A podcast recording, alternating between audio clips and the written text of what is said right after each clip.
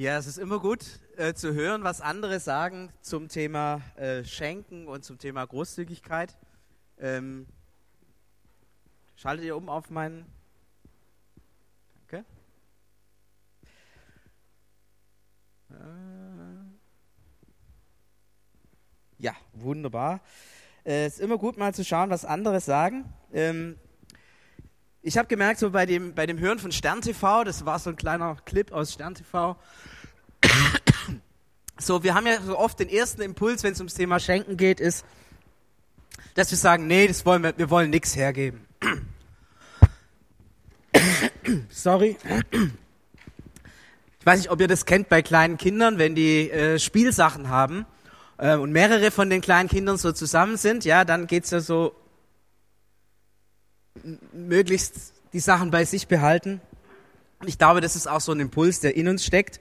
Aber wir sind Erwachsene und wir haben gelernt, dass es manchmal auch ganz gut ist, was herzugeben. Ähm, und wir haben gelernt, auch ein bisschen zu rechnen. Und deswegen ist es oft so, dass wir, Matze, vielen Dank, dass wir nicht nur Sachen behalten, sondern dass wir, dass wir gelernt haben, auch, auch was herzugeben, aber dass wir sagen, es soll nicht, es soll nicht irgendwie wehtun, sondern es ist wichtig, dass wenn ich was hergebe, dass es dann sozusagen aus meinem Überfluss ist. Ja, also, weiß nicht, ob ihr das schon mal gehört habt, wenn jemand sagt, ich habe das auch schon ein paar Mal gedacht. Ja, wenn ich im Lotto gewinne, sorry. Also ich habe mal zu meiner Frau gesagt, wenn ich im Lotto gewinne, was weiß ich, fünf Millionen oder so, drei Millionen gebe ich ganz locker für einen Hirschhof ohne, ohne mit der Wimper zu zucken, gar kein Problem.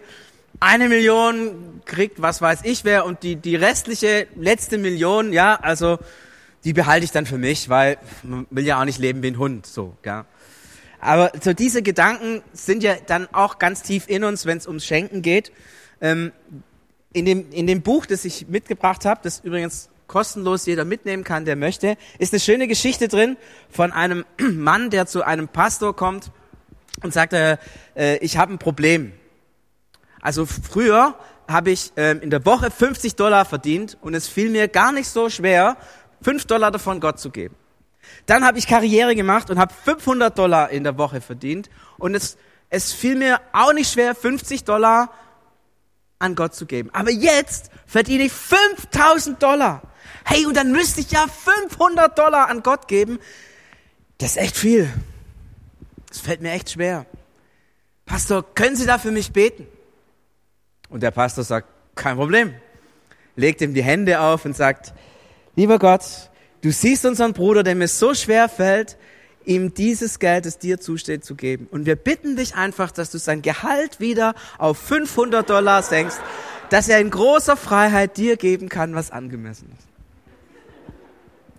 Weiß natürlich nicht, wie die Geschichte weiterging, ob Gott dieses Gebet erhört hat. Aber, aber das Denken so, hey, auf einmal ähm, vom Überfluss geben ist, ist, ist leicht und dann aber auch wiederum schwierig, weil plötzlich sind es dann ganz, ganz hohe Beträge. Und wir erleben, das war so ganz stark in dem Video, dass Schenken auch, auch, auch Spaß machen kann, dass, wie ist es das, dass wir was davon haben. Und ich habe mir überlegt, geht es eigentlich wirklich darum, so, dass wir was davon haben oder soll nicht der andere was davon haben? Ist das nicht das, das, das Entscheidende. Nach dem Blick so, was wir so denken und was vielleicht unter uns auch so lebt an Thema Schenken und Barmherzigkeit und Großzügigkeit, will ich euch mit reinnehmen in das, wie Gott ist. Gott ist in seinem Wesen nach großzügig. Wir können das sehen, wenn wir in die Schöpfung schauen. Was für eine Vielfalt an Arten, Formen und Farben hat Gott geschaffen. Ich liebe Wein. Äh, es ist ein, ein etwas, etwas ganz Besonderes, eine gute Flasche Wein aufzumachen. Und der Hammer ist, äh, ich habe mir vor einiger Zeit so einen Weinatlas gekauft. Ähm, und da schlägt man die Seiten auf und das sind dann von jedem, von jedem Weinanbaugebiet in der Welt sind dann Karten und überall ist beschrieben, wie die Weine sind und wie sie schmecken. Und, und das ist so ein riesenfettes Ding. Und ich halt gedacht, hey, hätte das nicht genügt, Rot, Rosé und Weiß, wie bei jeder normalen Hochzeit. Aber nein, Gott hat tausende von Sorten geschaffen. Einfach so. Vollkommen überflüssig eigentlich. Und so ein Geschenk. Und das könnte man ins Unendliche ziehen. Denkt mal, Fische am Meer. Also, für was könnte man Fische brauchen? Also, meine Frau würde sagen, eigentlich grundsätzlich gar nicht. Äh, ich würde sagen, die schmecken ganz gut, so. Äh, Fisch. Aber hätte es diese Vielfalt an Arten gebraucht? Man, man wäre mit Lachs eigentlich ganz gut durchgekommen. Wenn es nur Lachs gäbe, wäre wär auch okay. Aber es gibt, ich weiß es nicht, wer Biologe ist, aber mindestens 10.000, 100.000 Arten vielleicht von Fischen, die in allen möglichen Tiefen und Untiefen und wo auch immer leben und dieses Meer bevölkern. Und es ist, sorry für die Fische, aber für uns eigentlich sinnlos, oder? Hätte, hätte, wenn Gott gesagt hätte, okay, ich schaffe euch eine Erde, auf der ihr leben könnt, da, da wäre es nicht wichtig gewesen, wie viele Fische in 50 Meter Tiefe auf dem Meer da rumschwimmen. Wir könnten alle ganz gechillt leben, wenn wir das nicht hätten. Aber Gott hat es geschaffen. Vielfalt. Massen. Ich weiß nicht, ob ihr schon mal äh, jetzt im Herbst, in diesen Tagen, mal an, draußen durch die, durch die äh, Obstwiesen gefahren seid. Oder mal so einen Baum gesehen habt, der dieses Jahr so voll mit Äpfeln hängt. Am Zusammenbrechen ist.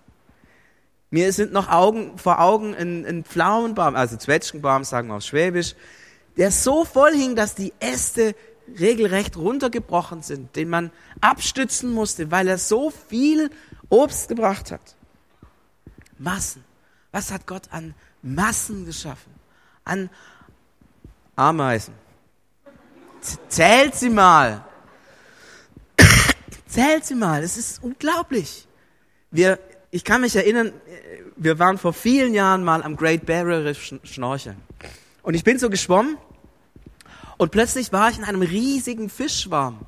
Und ich wusste gar nicht, wo, wo ist der Anfang und Ende. Ich war da mitten in diesem Fischschwarm drin. Es waren unzählige Tausende von kleinen Fischen, die mit mir geschwommen sind. Hat Gott gemacht. Es ist unglaublich. Und Schönheit.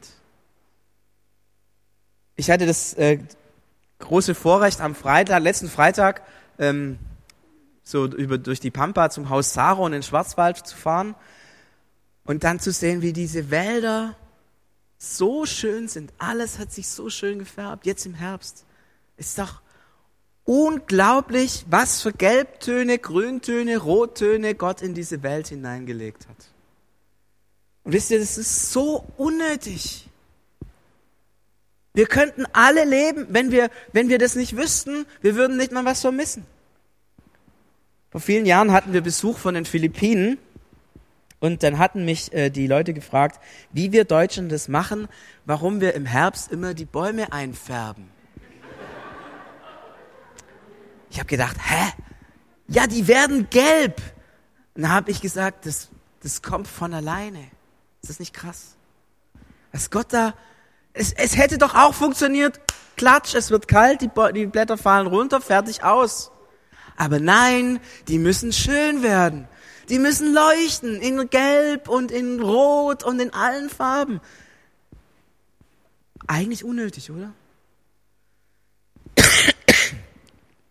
Schon ein Blick in die Schöpfung zeigt etwas von dieser unglaublichen Großzügigkeit Gottes, die eine Fülle uns schenkt, die eigentlich vollkommen sinnlos ist. Aber er wollte das so. Aber dann vielleicht noch diesen Blick auf Jesus, wie er mit seiner Gnade umgeht. Als Jesus am Kreuz hängt und ruft, es ist vollbracht, da gilt dieses Wort, dieses Heil, das er erwirkt hat, die Vergebung für jeden Menschen. Jeden Menschen. Aktuell leben auf der Erde drei Milliarden jeden Menschen. Ist das nicht unglaublich? Jeden Menschen, der von damals bis heute lebt. In Summe noch viel mehr wahrscheinlich als drei Milliarden. Und egal, wie dieser Mensch ist, wie viel Geld er hat, welche Hautfarbe er hat, welche Geschichte er hat, welche moralischen Vorstellungen hat, welche Sünde er begangen hat, welche Schuld er mit sich rumträgt, egal. Jeder. Alle. Alle. Das ist ein Riesenwort. Alle Menschen. Und es ist alle Schuld. Wir können ja mal so eine kleine Rechnung aufmachen. Also sagen wir mal drei Milliarden Menschen. Okay, nehmen wir den Rest auch noch dazu, die vorher gelebt haben, sind wir bei vier. Vier Milliarden Menschen. Okay, wie viel Schuld begeht so ein Mensch im Durchschnitt seines Lebens? Das ist spannend, gell? Kommt immer drauf an, wen man fragt. Wenn man sich selber fragt, sind es vielleicht ein bis zwei. Wenn ich meine Frau frage, die hätte die Idee, dass ich doch mehr, deutlich mehr hätte. Also sagen wir mal, sagen wir mal 100.000 im Jahr im, im Leben. Sind wir mal, machen wir mal 100.000. Wer hat ausgerechnet, was 4 Milliarden mal 100.000 ist? Vergeben am Kreuz. Weiß ich, die Zahlen sind alle irgendwie Quatsch, aber sie helfen uns zu, zu verstehen, um was wir reden. Wir reden nicht um Peanuts. Wir reden nicht um zwei, drei Geschichten. Wir reden auch nicht um tausend. Und wir reden nicht über zehntausend. Wir reden über Tausende, Milliarden an Schuld, die dort am Kreuz von Golgatha vergeben wurde. Einfach so, aus lauter Güte. Und das gilt für alle Zeit. Ist doch krass, oder? Wenn du dir einen Gutschein kaufst, da steht meistens drauf, gilt zwei Jahre oder so. Aber diese, diese Gnade, die gilt für alle Zeit. Sie hat kein Ende. Kein Verfallsdatum, kein Ablaufdatum, nichts. Ist das nicht, ist das nicht Wahnsinn? Wenn wir, wenn wir das vor Augen halten, dann sehen wir, dass Gott in einer unglaublichen Weise großzügig ist. Es ist in der Tiefe seines Wesens. Und ich erschrecke dann immer, wenn ich merke, was für Bilder von Gott in der Welt rumgeistern.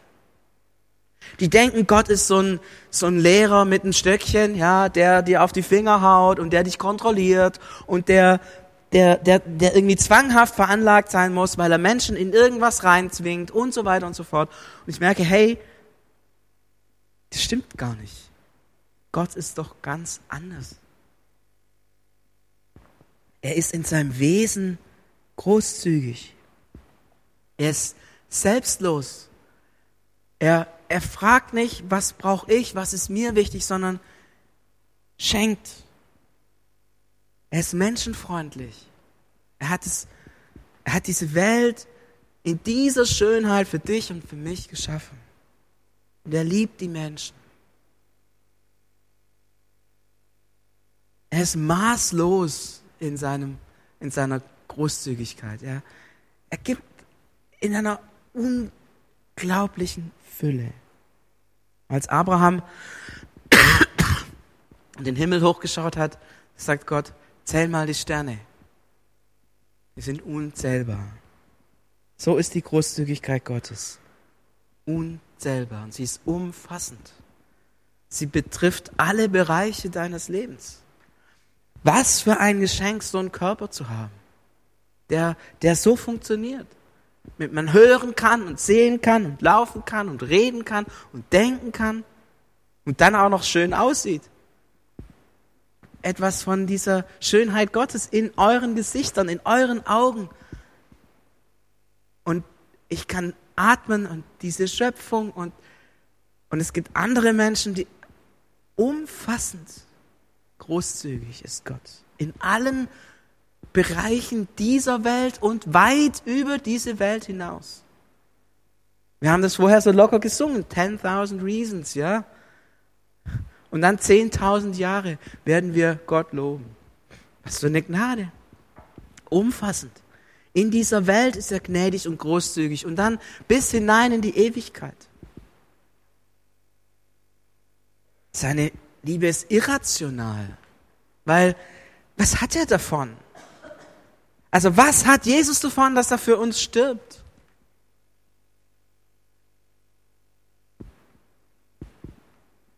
Den Tod? Schmerzen? Er hat selber nichts davon. Er hat nur davon, dass es uns gut geht. Dass er mit uns Gemeinschaft haben kann.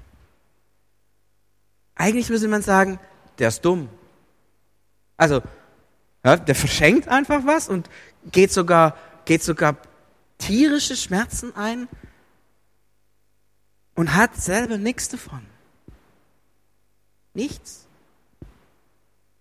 Vollkommen irrational und letztlich grenzenlos. Jesus gibt alles für uns. Also alles. Wisst ihr, wie viel Prozent es sind? 100. Alles. Und zwar in allen Dimensionen. Also alles, was das Thema Besitz angeht, alles, was das Thema Leben angeht, alles, was das, alles, alle, in allen Dimensionen seines Seins gibt er alles. Ist das nicht, ist das nicht viel?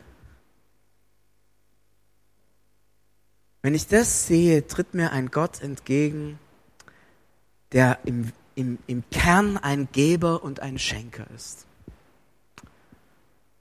voller Großzügigkeit. So ist Gott. Und ich möchte euch ganz, ganz herzlich bitten, achtet darauf, dass ihr, wenn ihr über Gott nachdenkt, dass ihr immer das im, Auge, im Blick habt. Diesen großzügigen Gott, diesen Schenkergott, diesen irrationalen Gebergott, diesen, er hat alles für mich gegeben, Gott und nicht diesen etwas kleinkarierten Lehrer, der immer seinen Zeigefinger hält und Dinge verbietet. Nein, das ist er nicht. Gott ist großzügig, einer unglaublichen Weise. Solltet ihr fragen, und was hat es mit mir zu tun? Also zunächst mal hat es mit mir zu tun, dass ich diese Barmherzigkeit Gottes einfach annehmen darf. Ich weiß, das ist für manche von uns richtig schwer. Wir, wir bekommen das immer eintrainiert, dass man immer was zurückgeben muss. Ja? Also als unsere Kinder klein waren und sie was geschenkt bekommen haben, was war so der Standardsatz der Eltern? Sag auch Danke. Weil man muss ja irgendwas zurückgeben. Man kann sich nicht einfach nur beschenken lassen, sondern man muss irgendwas zurückgeben. Und wenn es nur sich bedanken ist oder ein Kärtchen schreiben oder was auch immer. Und manche von uns tun sich richtig schwer, wenn, wenn ich man, jemand von euch zum Essen einladen würde, hätten manche richtig Skrupel zu sagen, okay, danke.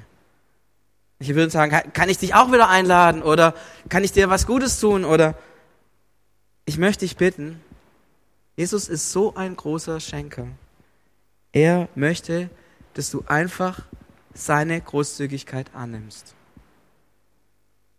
Und zwar jeden Tag und jede Stunde. Du darfst leben in dem Wissen, es ist alles geschenkt. Du darfst es annehmen. Und du musst nichts geben. Und du musst nichts tun. Und du musst dich nicht benehmen. Und du musst nicht bestimmte Gebete sprechen. Und du musst nicht dieses oder jenes machen. Du darfst einfach sagen, beschenkt. Du darfst es annehmen und in dieser Gnade leben.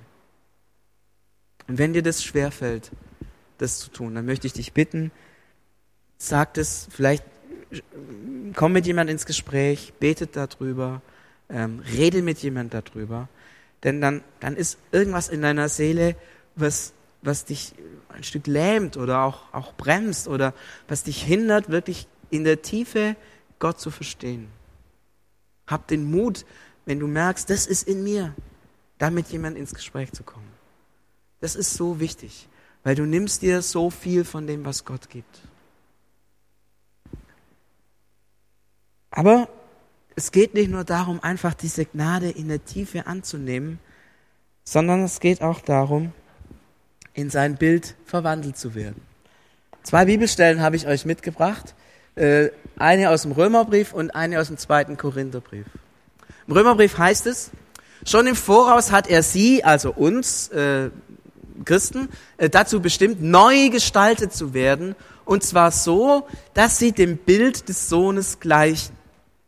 Also Gott hat am Anfang folgenden Gedanken gehabt, ich möchte, dass die Christen so werden wie Jesus. Wenn sie Christen sind, werden sie durch den Heiligen Geist bearbeitet, verändert, neu gestaltet. Und das, die Richtung, das Ziel, auf das diese Neugestaltung hingeht, ist Jesus. So sollen wir werden. So sollst du in deinen Charaktereigenschaften werden, so wie Jesus ist. Das ist Gottes Projekt. Das ist das, was der Heilige Geist 24 Stunden, äh, sieben Tage die Woche in dir versucht hervorzubringen. Dass er dich verwandelt. Ich frage mich manchmal, ob ich da irgendwie ein hartnäckiger Fall bin, aber er tut es. Und manchmal hat er auch Erfolg. Zweiten Korintherbrief. Dabei werden wir selbst zu seinem Jesu Ebenbild verwandelt. Wir bekommen immer mehr Anteil an seiner Herrlichkeit, so wie es der Geist des Herrn bewirkt. Also das Interessante steht nicht nur irgendwie im Römerbrief, sondern der Paulus schreibt es auch im Korintherbrief. Das scheint so, als ob es eine grundsätzliche Überzeugung von Paulus wäre. Dass er sagt, wenn du Christ bist und der Heilige Geist an dir wirkt, dann ist das Ziel, das Gott mit dir hat, dass du verwandelt wirst immer mehr in das, wie Jesus ist. Und dass seine Herrlichkeit, das ist in der Bibel, ist es die Eigenschaft Gottes, ist Herrlichkeit, dass diese Herrlichkeit von Jesus auch dich in Beschlag nimmt, dass sie dich umformt. Nochmal einen Schritt zurück. Wir haben vorher geredet, das Wesen Jesu, das Wesen Gottes ist Großzügigkeit. Wenn das stimmt, dann heißt es, dass der Heilige Geist dich zu einem großzügigen Menschen machen will.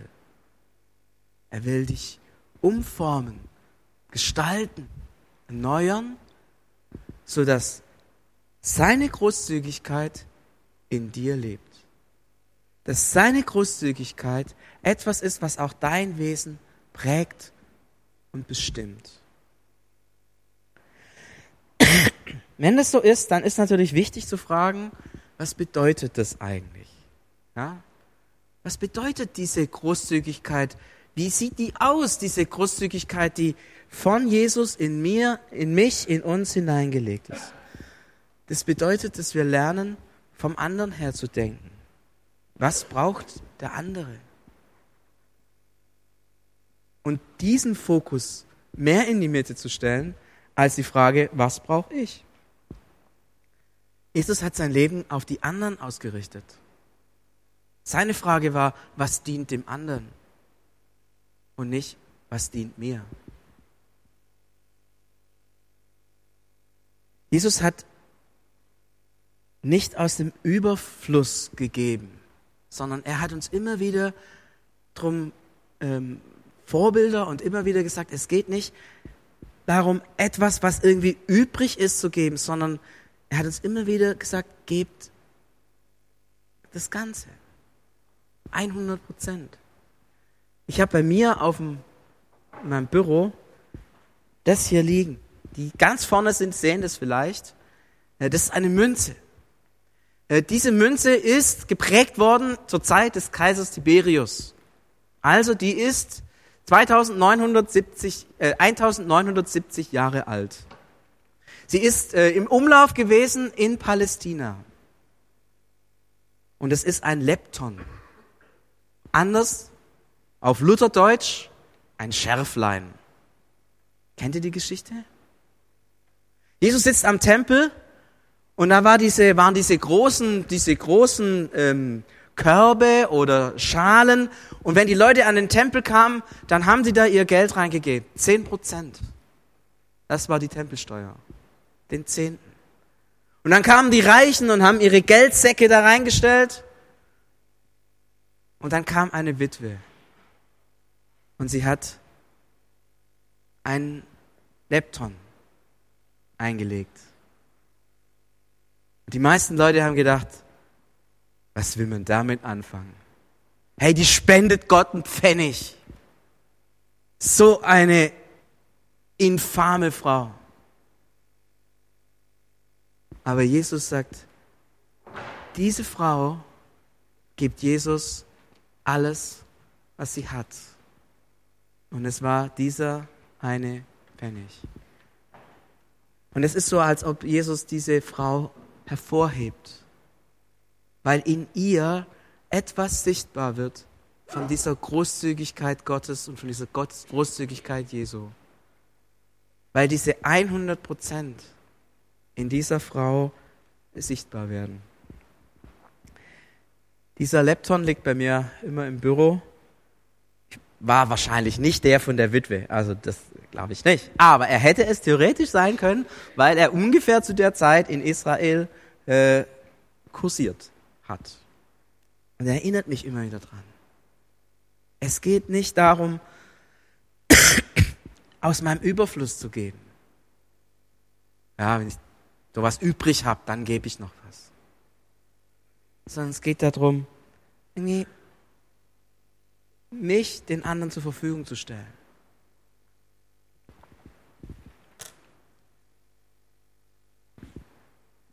Großzügigkeit ist, fand ich ein interessanter Begriff, extravagant. Was heißt extravagant? Extravagant heißt so ein bisschen verrückt und das macht eh keiner nach. Großzügigkeit ist nicht was, wo man sagt, das nehme ich mir, da will ich, dass andere Menschen mich zum Vorbild nehmen. Wenn ich großzügig bin und jemand Geld schenke oder ähm, etwas, etwas weggebe, dann, dann kann ich nicht sagen, das möchte ich, dass es andere tun. Oder wenn ich jemand Zeit schenke oder wenn ich Zeit investiere irgendwie ins Reich Gottes, dann denke ich mir manchmal, nein, ich bin hier kein Vorbild. Ich möchte nicht, dass andere so verrückt sind wie ich und das machen. Und doch vielleicht schon. Merkt ihr? Und ich merke, eigentlich ist es verrückt. Eigentlich müsste ich, eigentlich müsste ich mit meiner Zeit und mit meinem Geld ganz anders umgehen. Dann würde ich weiterkommen, dann hätte ich mehr Freizeit, dann hätte ich mehr von diesem und jenem. Aber irgendwie merke ich, es ist, es ist, es will ich auch nicht, auch nicht. Es ist etwas in mir, das, das schenken will und, und geben will. Und es ist was, was Besonderes. Und wenn ich jemand drauf anspricht, dann, hm, wird mir das auch manchmal ein bisschen peinlich. Und ich, ich, ich merke, ich kann mich da auch nicht als Vorbild hinstellen, weil dann würde ich ja jemand anders zwingen, es so zu tun wie ich. Und bei, bei Großzügigkeit geht es ja nicht darum, dass man jemand zu etwas zwingt, sondern dass es von innen heraus kommt und wächst. Großzügigkeit kann sehr schmerzhaft sein. Das war für diese Witwe nicht einfach, ihr ganzes Bargeld da reinzulegen. Vor allem, weil das Girokonto auch leer war. Und es war für Jesus auch schmerzhaft, sich dort am Kreuz die Nägel durch das Handgelenk und durch die Knöchel treiben zu lassen. Großzügigkeit ist nicht immer leicht sie tut auch weh. Und manchmal denkt man sich, oh Mann, jetzt habe ich schon wieder so viel Geld verschenkt, bin ich eigentlich bescheuert? Da tut was weh. Das, das darf sein. Es ist normal. Deswegen heißt es übrigens auch Opfer. Ein Opfer ist immer was, was, was richtig kostet. Es gibt ja so diese schöne Geschichte, wo ein Huhn und ein Schwein miteinander laufen und dann sagt das Huhn plötzlich, hey, ich habe Lust auf ein gutes Frühstück. Und dann sagt das Schwein, an was denkst du? Und dann sagt das Huhn, Eier mit Speck. Und sofort ist klar, wer ein Almosen gibt und wer ein Opfer. Das Huhn gibt ein Almosen. Die Sau gibt ein echtes Opfer. Weil den Speck muss man sich regelrecht aus den Rippen schneiden. Großzügigkeit kann auch schmerzhaft sein. Aber Großzügigkeit führt hinein in die Freiheit. Das ist was da der Heilige Geist uns hervorgehoben, was uns frei macht. Was uns frei macht, uns nicht an die Dinge zu klammern. Was uns frei macht, die Hände zu öffnen, statt sie zuzumachen. Was uns frei macht, das zu leben, was Gott uns gegeben hat. Das uns frei macht, diesen Satz, dein Reich komme, den wir ständig beten und beten und beten, tatsächlich zu tun. Und da, wo wir die Hände aufmachen und geben, wird Gottes Reich sichtbar. Und wir vertrauen darauf, dass es wirklich stimmt, wenn wir sagen, unser tägliches Brot gib uns heute. Großzügige Menschen können das beten und sind frei, danach zu leben. Und sie müssen sich an nichts halten. Ich komme zu einem Punkt, der nicht so ganz einfach ist. Großzügigkeit wird belohnt. Jesus sagt, das an zwei Bibelstellen, es gibt noch mehrere, in denen er das ausdrückt. Wenn du einem armen Menschen etwas gibst, soll deine linke Hand nicht wissen, was die rechte tut, so bleibt deine Gabe im Verborgenen. Aber dein Vater, der auch das Verborgene sieht, wird dich darüber belohnen. Was meint das? Ähm, es meint natürlich, also das ist natürlich ein Bild, ja. Also ich weiß sowohl, was die rechte als auch was die linke Hand tut. Es geht darum, dass wir nicht anfangen, die Dinge zu verrechnen.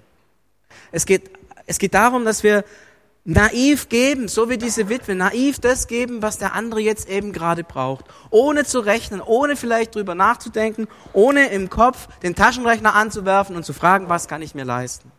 Das ist gemeint. Und Jesus sagt, wenn du so gibst, so in dieser heiligen Naivität, dann wird Gott dich belohnen. Oder Lukas 6, Vers 38, schenkt, dann wird Gott euch beschenken. Heilige Naivität. Ich glaube, es ist wichtig, dass wir im Blick haben, es geht nicht darum, dass Gott uns dann sozusagen, wenn wir 10.000 Euro geben, uns wieder 10.000 Euro zurückgibt. Sondern es geht darum, dass da, wo wir großzügig sind, etwas von Gott zurückkommt. Das kann sein, dass er uns versorgt mit Geld. Es kann sein aber auch, dass wir besondere Vollmacht in unserem Dienst bekommen. Es kann sein, dass er uns mit Frieden füllt. Es kann sein, dass er uns Gnade bei den Menschen gibt. Es kann so vieles sein. Es muss nicht auf der gleichen Ebene sein und es muss auch nicht unmittelbar und direkt kommen, sondern es kann sein, es dauert lange, bis da was kommt. Und mir ist es wichtig zu sagen, nicht, ich gebe nicht deshalb, ich bin nicht großzügig, weil ich eine Belohnung bekomme.